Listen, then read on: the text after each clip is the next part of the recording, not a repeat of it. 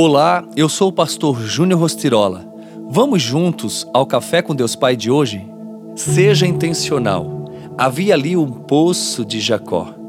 Jesus, cansado da viagem, sentou-se à beira do poço. Isto se deu por volta do meio-dia.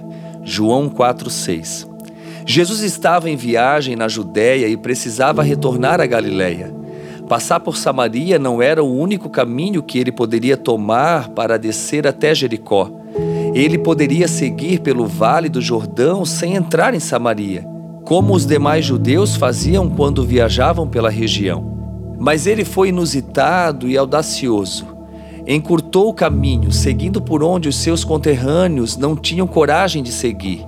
A única coisa que poderia impedir Jesus de passar por ali era a religiosidade, pois judeus e samaritanos nutriam séculos de inimizade por causa de suas crenças divergentes. Por isso, o contato entre as duas culturas era comumente evitado por ambas as partes. Jesus deixou uma grande lição de vida aos seus discípulos. Ele, mesmo sendo judeu, decidiu passar por Samaria e ir até o poço no centro da cidade. Ao meio-dia, aquela mulher escolheu ir ao poço na hora mais improvável. No entanto, isso mudou sua vida para sempre. A exemplo de Jesus, tenha coragem de ir aonde os outros não vão por causa de preconceitos e assim vidas serão mudadas. Um encontro com Jesus tem a capacidade de mudar a nossa realidade e nos fazer superar as circunstâncias. Aliás, a nossa vida deve refletir e expressar os encontros que temos com Jesus.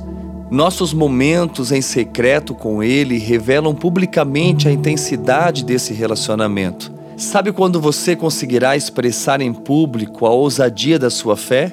Quando você viver um relacionamento tão íntimo no seu lugar secreto com Deus que naturalmente refletirá essa realidade em público.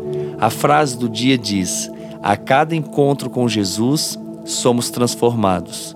Seja intencional, seja alguém parecido com Jesus. E assim você dará bons testemunhos. Que Deus abençoe o seu dia.